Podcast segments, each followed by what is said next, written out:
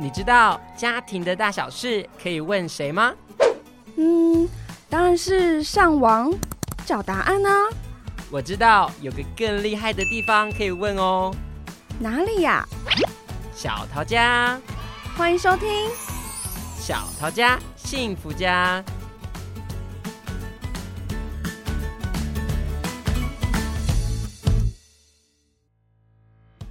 好，欢迎收听今天的节目，我是小雨，我是年年。小雨，我要问你一个问题哦，嗯，就是在高中的时候啊，嗯，像我们学校有很多特殊的班级，你们学校有吗？我们学校好像有那种音乐班、舞蹈班，跟一般的普通高中。OK OK，我们学校蛮多，我们有什么医科班啊、数理资优班啊，哦、但音乐班、美术班这也都有这样。嗯、那你会好奇他们的高中生活都在干嘛吗？我总是看到他们都在练习，耶，不管是乐器啊，还是跳舞啊什么的，我觉得蛮有趣的。但真的很好奇，到底他们平常的学业成绩怎么样？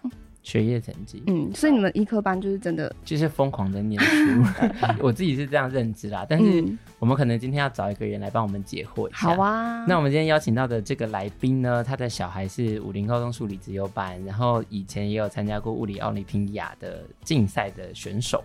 然后他们其实他没有拿到银牌的奖项，这样，哦、然后还保送到台大的物理系，嗯，然后现在在攻读硕博士班，嗯，那我们今天要欢迎谁来跟我们分享呢？我们今天欢迎长庚国小校长谢明杰校长来为我们解惑一下今天的主题，欢迎校长，欢迎校长，各位听众朋友，大家好，今天很高兴来到小桃家幸福家的节目现场，在空中与大家相会。我目前服务于桃园市龟山区长庚国小，我是校长谢明杰。那今天在接受这个主题邀约的时候，那时候我非常的犹豫哈，因为我觉得我的孩子是读过高中的数理资优班，嗯、但是真的算是资优儿吗？我自己都不是很清楚。嗯、但是我觉得他既然读了数理资优班，也许有被人家认定他还不错，所以我想说。接受这样的一个活动的邀约，就我自己的角度来分享我跟孩子陪伴他学习成长的一个过程。所以校长会对于“资优”这个名词有特别的感想吗？我想首先我要澄清一下哈，嗯，一般我们成人啊，往往会赋予资优生或是资优儿会有过度的一个期待，嗯，哦，或是给他一个光环，认为他们是十项全能，对，那但是其实他只是具备某部分的一个专长或是性向。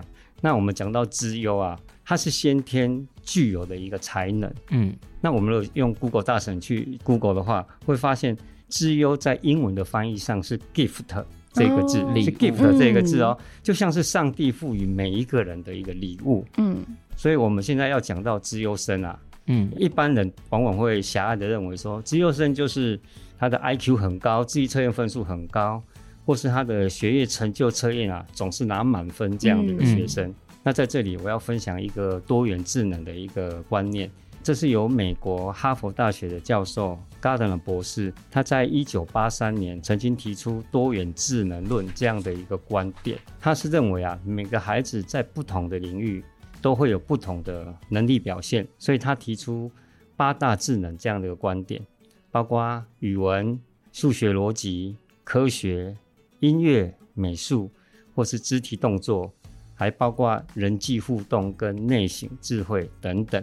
嗯，因此，我们学校师长在发展学生各方面的能力表现的时候，我们更应该去注意他学生在哪方面有特别的能力表现，而不能只有关注在学业成绩这一个部分。嗯，也就是说，我觉得父母或师长的任务啊，应该是要找到孩子这个天赋的能力，嗯，发掘他的。多元智能的所在，就像我自己的孩子，我只能说他是在自然科学或是逻辑思考有较佳的一个能力表现，嗯、或是他有具备这部分的一个专长。那你说他算不算是什么资优生？我觉得这个就是看你定义要怎么定义他。这样是的。校长刚刚提到一个很有趣的点，因为就我自己来说，我会以为资优生都是 IQ 非常非常的高，嗯，所以感觉好像对做任何事情都非常的聪明跟有智慧去解决很多问题。嗯、但是如果从刚刚校长讲多元智能的概念呢、啊，好像真的就是各个不同的领域，每个孩子都有他自己擅长的地方，所以才会像我们学校，比如说。有音乐班或美术班这样，它也是一个独立的一个班级，因为他们在这方面的表现特别特别的好。那校长啊，就是我这边想要问你的是说，比如说像你们家孩子在自然科学这个领域特别有长才的这个过程啊，他学习的过程或者是平常生活的过程里面。有没有一些特殊的经历，或者是比较令你印象深刻的事情呢？我现在回忆起来，我孩子在数理领域方面的一个天分，我想了很久。我觉得印象比较深刻的是，他在很小的时候，曾经有一个经历，就是说他把他的鞋子放到烤箱里面去烤。欸、那我们家长都很紧张啊，你怎么可以把鞋子放在烤箱去烤呢？嗯。后来问他为什么，他说放入烤箱的东西出来就变成可以吃的食物。哦原来他有观察到我们大人的一个动作，嗯，他有模仿，或是说这个孩子具有实验的精神，然后也有可能哈。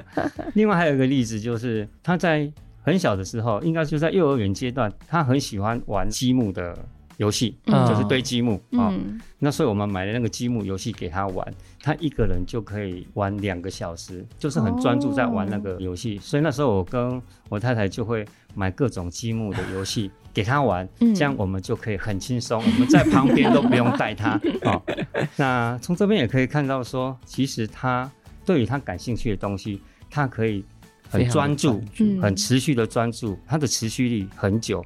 也许这样对于他未来学习很多事物是显示他的一个特质。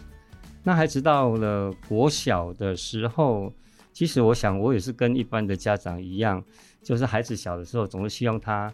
身体要健康嘛，所以我们都会带孩子去运动。对，哦，那或是在学校就鼓励他参加一些运动性的社团，好像记者参加过足球、桌球、羽球这样的一个营队。嗯，但是是不可能成为所谓的校队了。哈、嗯，他参加这样的营 队，嗯、那我们假日就可以跟孩子从事这方面的一个运动。嗯嗯，那其次。我们也想说，让孩子去学一个乐器，看看能不能，诶、欸，有这方面的一个兴趣。这样，嗯，那时候刚好有把小提琴啊，是他舅舅已经尘封多年的一个把小提琴，所以我们就把它拿出来，然后把它送到坊间的这个音乐教室，哦，让他去学小提琴，好，从最基础的一个提琴开始，大概从国小三年级开始，嗯，在这个过程虽然遇到了一些困难或挫折，但是。他一样是持续的在每周上课，然后每周固定练习。那父母就是陪伴他练琴，一直上到国中，他都还是在对这个乐器都是还有持续的在学习。这样，那我蛮好奇，他学小提琴的时候有表现特别厉害或者是特别快吗？我觉得没有耶，因为他在 他在学提琴的时候是有点被强迫的，因为我们。帮他报名的这个课程嘛，嗯，一起就是三个月，每次三个月时间到的时候，他就说他不想学了，但是总是鼓励他，好，音乐教室的老师也是鼓励他，他就说好吧，那就再学一期。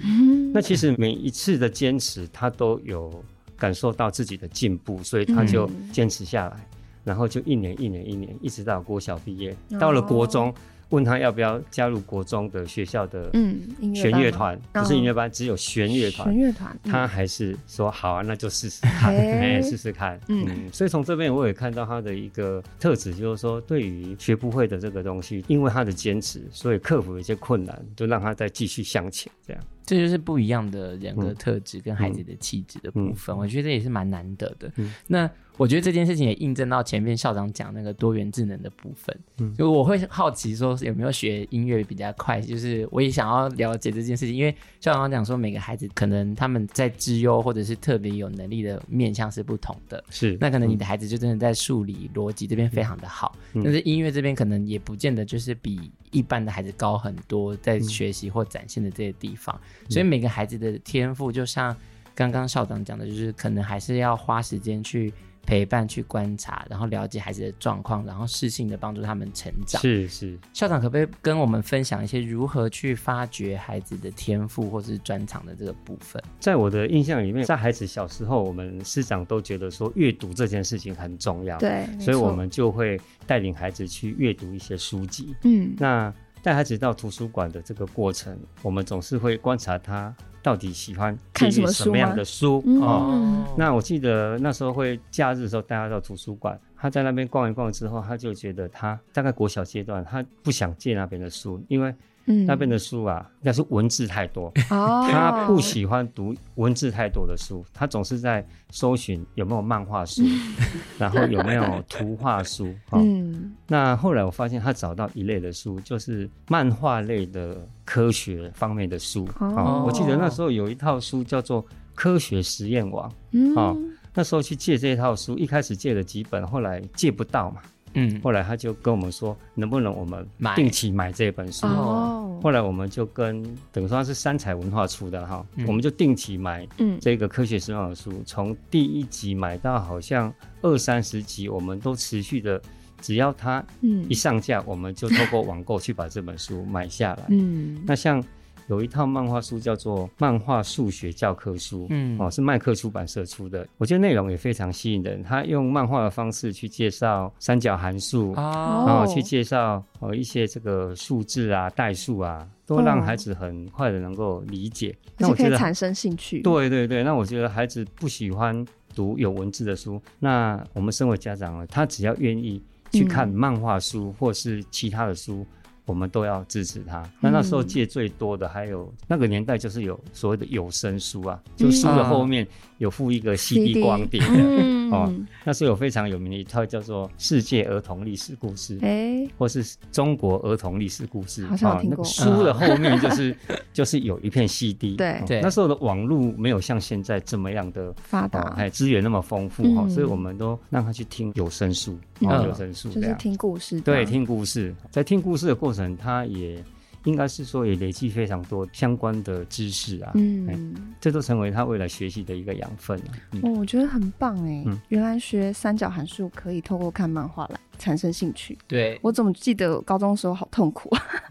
我想到我们之前有一个访问，我们也在谈说阅读这件事情，培养阅读的能力跟兴趣这件事。对，然后那时候我们有没有在讨论，就是孩子都要去念漫画怎么办？嗯，对。然后我觉得这就是一个很好的一个出口跟方式，就是其实即使是漫画，它也非常的多元跟有面向，然后去多看看孩子对于哪些东西有兴趣，或许这也是一个好的方式跟管道跟出口。嗯，那校长到底大概是什么阶段，你才发现你的孩子有比较突出在这一块，然后也觉得好像这一块要多做一些培养或者是帮忙？其实刚刚讲到阅读那一块哈，嗯，在这样的一个过程，发现他是对。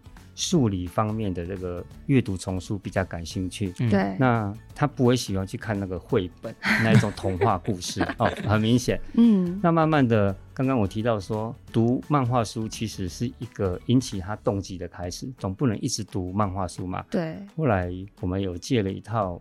也是漫画书的，我记得是武侠小说，就是《射雕英雄传》哦，它有四十集都是漫画版本。哦，他看完之后，他就觉得说，哎、欸，他要看纯文字版。那时候已经国小毕业要读国中了，嗯、我们就到图书馆借金庸的《射雕英雄传》给他看，嗯、整本都是文字的书，但是他因为有漫画的基础，嗯，哦、漫画的这个兴趣，所以他开始读那个金庸的武侠小说。哦，我印象中他花了。大概两年的时间，把金庸的全集的武侠小说大概都看完了。哇！那因为里面的人物很复杂，他自己做一个人物系谱表。哇！哦，然后跟中国的历史做一个连接，做一个连接哈。嗯。那有这个过程，就可以知道说，其实他是自己去思考跟去理解，在透过这个阅读文字的过程，也增加了他的一个理解能力跟这个阅读的一个速度。嗯。那刚刚主持人问到说，那什么时候？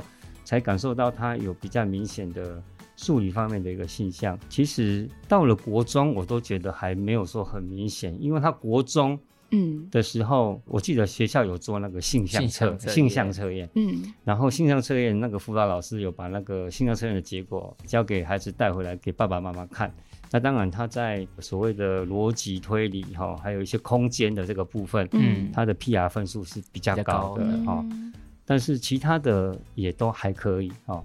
那在国中的数学科或是自然科的这个学科的能力测验，很轻松就可以拿到不错的分数，所以他也说他不用去补习班 哦。那那时候老师说要留夜自习加强，他也都说他不想留夜自习，他要自己回家嗯读书。那时候给我们的一个说法是这样哦。那再来就是要讲到说。有机会到高中考上的这个数理专长班，然后去就读。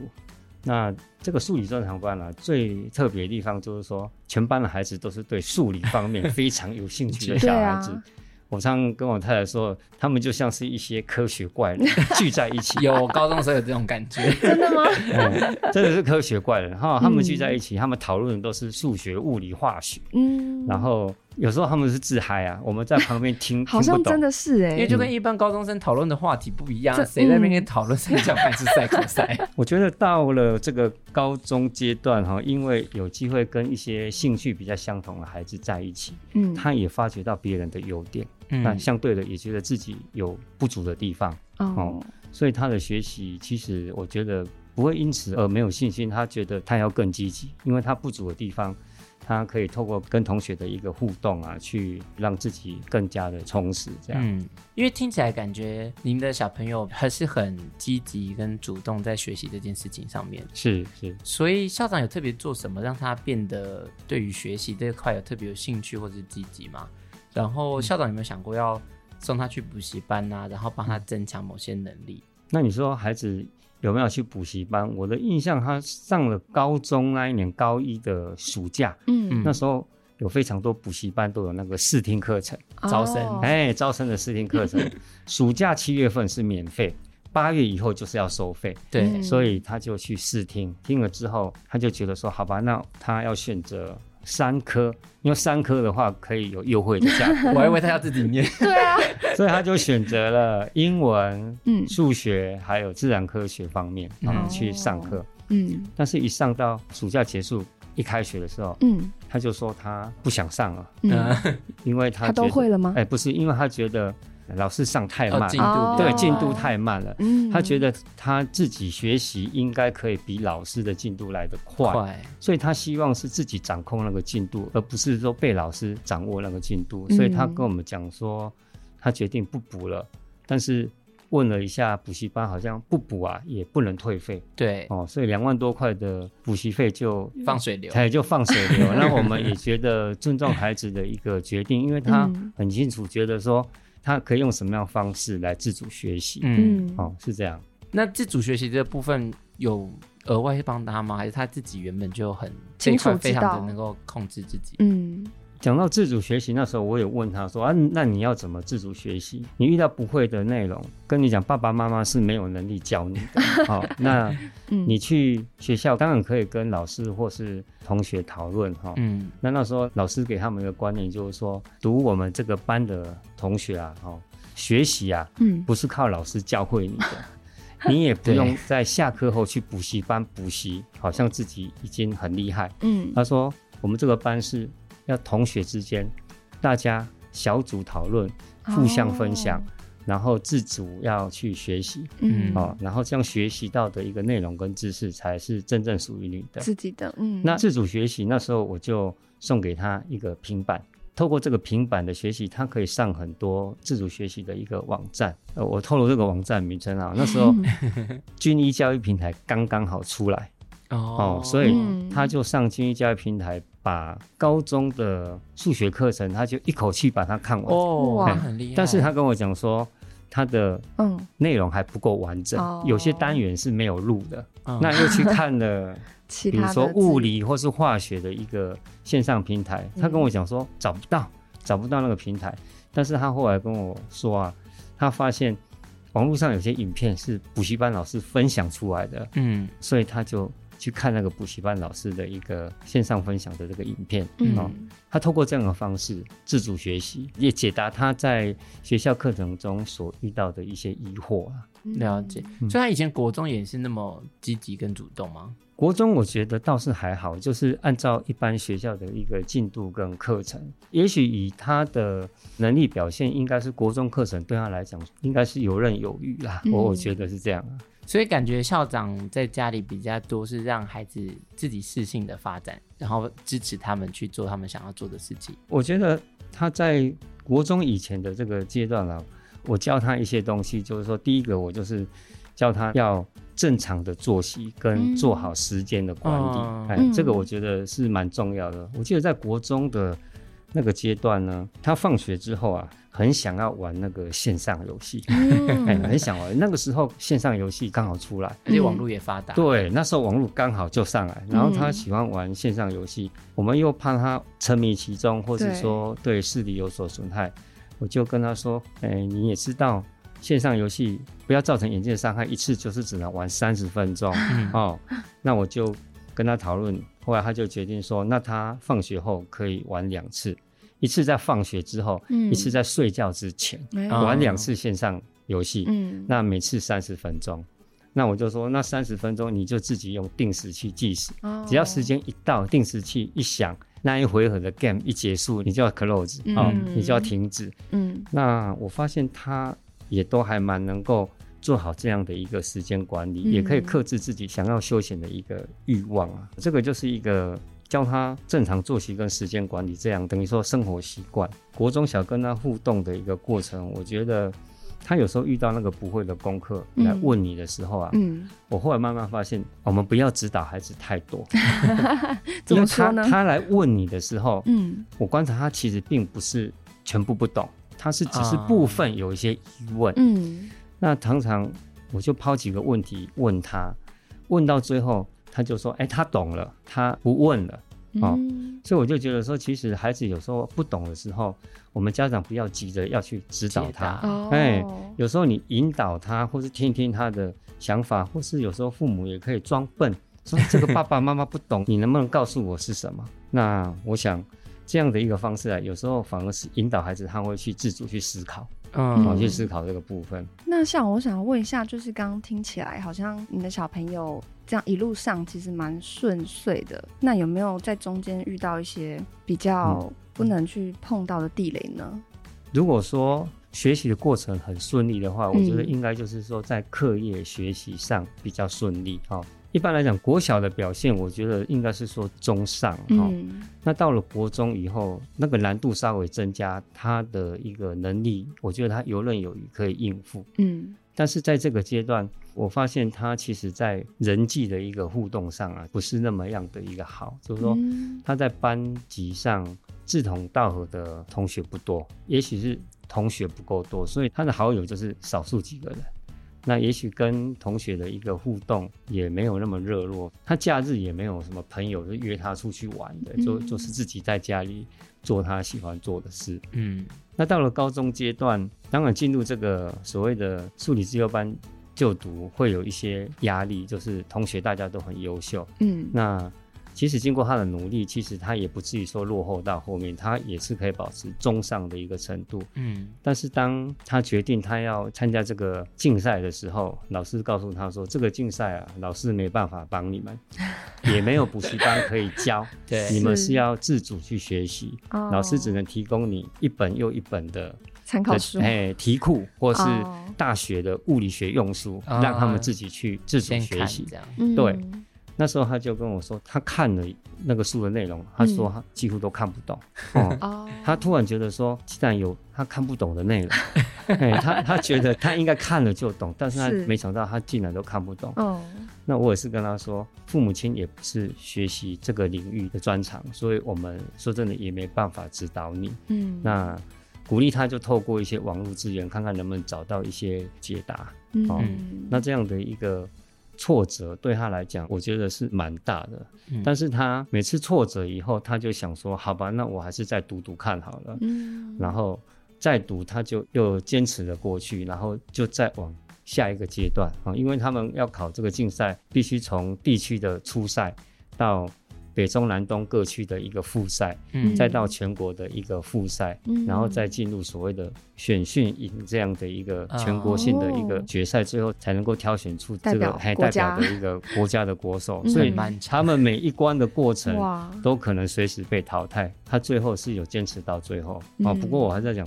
他是第二年卷土重来才有到最后，他第一年其实是在中间就被刷掉了，好，然后到第二年他才有走到最后那个阶段，这样。校长，我听说你们家有两个孩子，嗯，另外一个孩子好像就没有念自由班，嗯，那另外一个孩子会不会有一些压力啊？不管是你们亲朋好友啊，或者是我相信你应该不会给你另外的孩子压力啦，但是可能旁边的亲朋好友啊，或者是他自己面对他自己跟手足之间的，可能在学习上面有不一样的表现跟专长，你怎么陪伴他们？然后他会不会有一些压力？然后都应该怎么处理？其实我认为两个孩子他在不同的地方都有不同的能力表现。嗯，我的另外一个孩子就是他的弟弟，哦、他的人际互动比较好，嗯、他非常的贴心。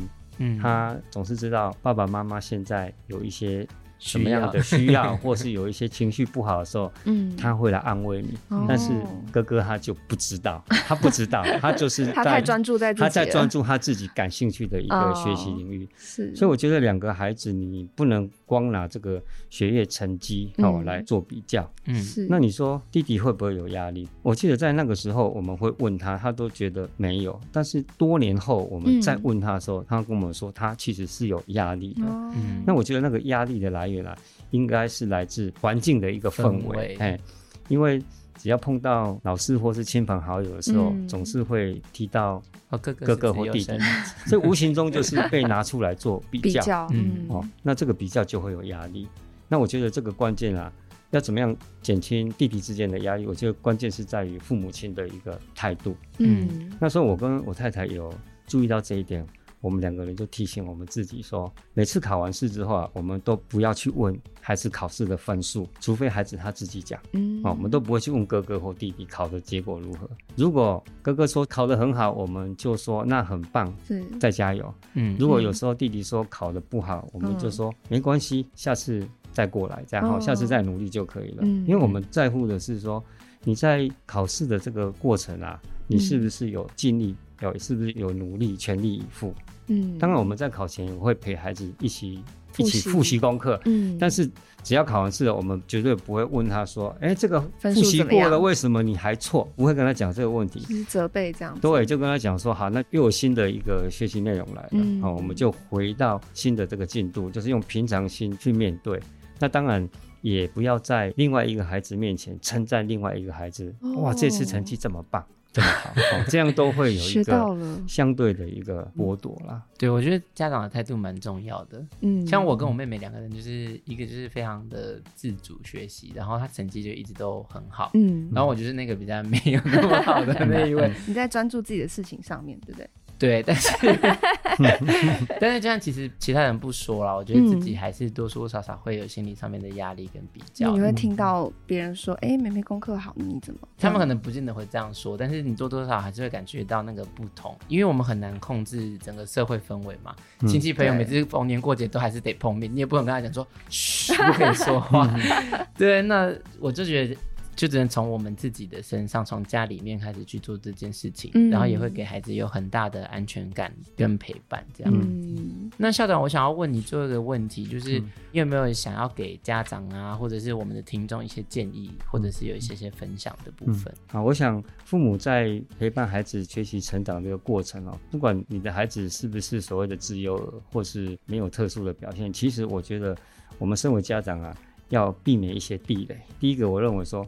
不要去要求孩子在学业分数的一个表现，嗯，好，但是我们要强调说，你要有努力才会有好的一个成果，嗯，那最重要的就是这个过程。那像孩子他在国小阶段，他一定会有一些考试的时候会有一些错误出现嘛，对。那时候我的孩子错误，我就问他说，哎，这个怎么会错了？他就说，因为他不小心，他都说他知道，但是不小心错了。嗯，那我们要接受他这样的一个说法，说哦，那你下次要小心，嗯，而不要说怎么又是不小心错了？哦，这样对他来讲就会是一个挫折。那第二个部分就是，我觉得我们不要要求孩子在每一个学科或是每一个部分都是十项全能，嗯，哦，因为每个孩子都有他的一个专长，我们应该鼓励他在他喜欢的领域。多花一点时间，他可以乐在其中去学习。那他如果比较弱的部分，不要去拿这个部分来说项。嗯，比如说这个是我自己的一个反省。我记得我那时候老大他在人际互动上比较弱，比如说他不会跟父母亲或是师长问好，哦、或是说好像很贴心的跟你说一些好听的话，是，甚至于有时候看到爷爷奶奶。他也不会问候一声，嗯、我们就会跟他说，看到爷爷奶奶要说什么样的话。嗯，但是你每次跟他这样讲之后，他回来就很挫折，因为那时候我们会说，人家弟弟都会，你怎么都不会自动？弟弟都是自动哦，但是哥哥你跟他讲，就不知道他要怎么接话。嗯，后来我们就发现，这个人际互动是他的一个弱项。嗯、我们如果老是拿这个弱项来说他的话，他的自信就会降低。嗯，哦，但是适度的提醒，我觉得还是有需要，但是不要一直常常拿这个来跟他说项，这样是鼓励他有。优势能力的好表现，不要去挑剔他的一个弱项。好，嗯、最后第三点，我觉得很多父母我要提醒，我们不要用孩子学习的一个分数啊，作为奖赏的依据，嗯、就是跟他说。你只要考得好，比如说就给你什么奖金，就给你什么礼物，哦，或是带你去哪里玩，不要用分数作为奖赏的依据。一旦用这外在的酬赏控制他了，嗯，只要有一天他不要外在酬赏的时候，他也会不想学习，对，他就没有动力了。哦，对对对，所以我觉得。嗯这三点是可以跟各位父母做一个分享，这样。我们已经在这个访谈过程，就是除了今天啦，还有很多的其他的访谈过程，我们已经听到好几次说不要跟孩子谈分数，然后所以我觉得这件事情也是很重要的，可能还是要提醒所有的家长如何去看待分数，要用正确的眼光跟正确的角度去看待孩子的分数。那每个人可能不见得在学科上面有那么优异突出的表现，但可能会在别的地方有优异突出的表现。所以刚刚校长前面讲那个多元智能，我就觉得我自己蛮感动的啦。因为有的孩子可能在语言逻辑，但有的可能在肢体，然后有人际关系哦，也可能是科学或音乐。对，所以我会觉得每个家长应该要多花一点点时间去陪伴你的孩子，然后拿着放大镜去看看你的孩子的优势在哪里，嗯，然后用适合他们的方式陪伴他们一起成长茁壮。那相信你的孩子也可以在他优势的领域上面有。长出很棒的力量，跟他自己独特的展现。谢谢校长。好，那我想我最后用几句话跟大家做一个总结哈。嗯、我觉得孩子在每个父母的心目中啊，都是一个资优儿。嗯嗯。但是我们身为父母呢，不要想教出资优生啊。哦、那我会建议说，我们陪伴孩子，支持孩子的学习，其实就是最好的一个教养。还有，我们也不要把孩子跟其他的小孩子做比较，因为刚刚我们讲到多元智能嘛，对每个孩子的特质是不一样，我们不要去复制别人的孩子的特质在你孩子的一个身上。嗯，我们应该是多观察你孩子的一个优势，然后陪伴他找到优势的一个潜能。那最后，我是觉得说，我们身为父母或是师长的啊，我们是要努力啊，使孩子啊。成为人格上的自由儿，嗯，啊，而不是学业成就上的一个自由生，嗯，好，以上是我的分享，好，谢谢大家，好，谢谢，谢谢，那我们就祝福所有家长喽，谢谢校长。的分享，好，再见了，好，那我们下次见，拜拜，拜拜。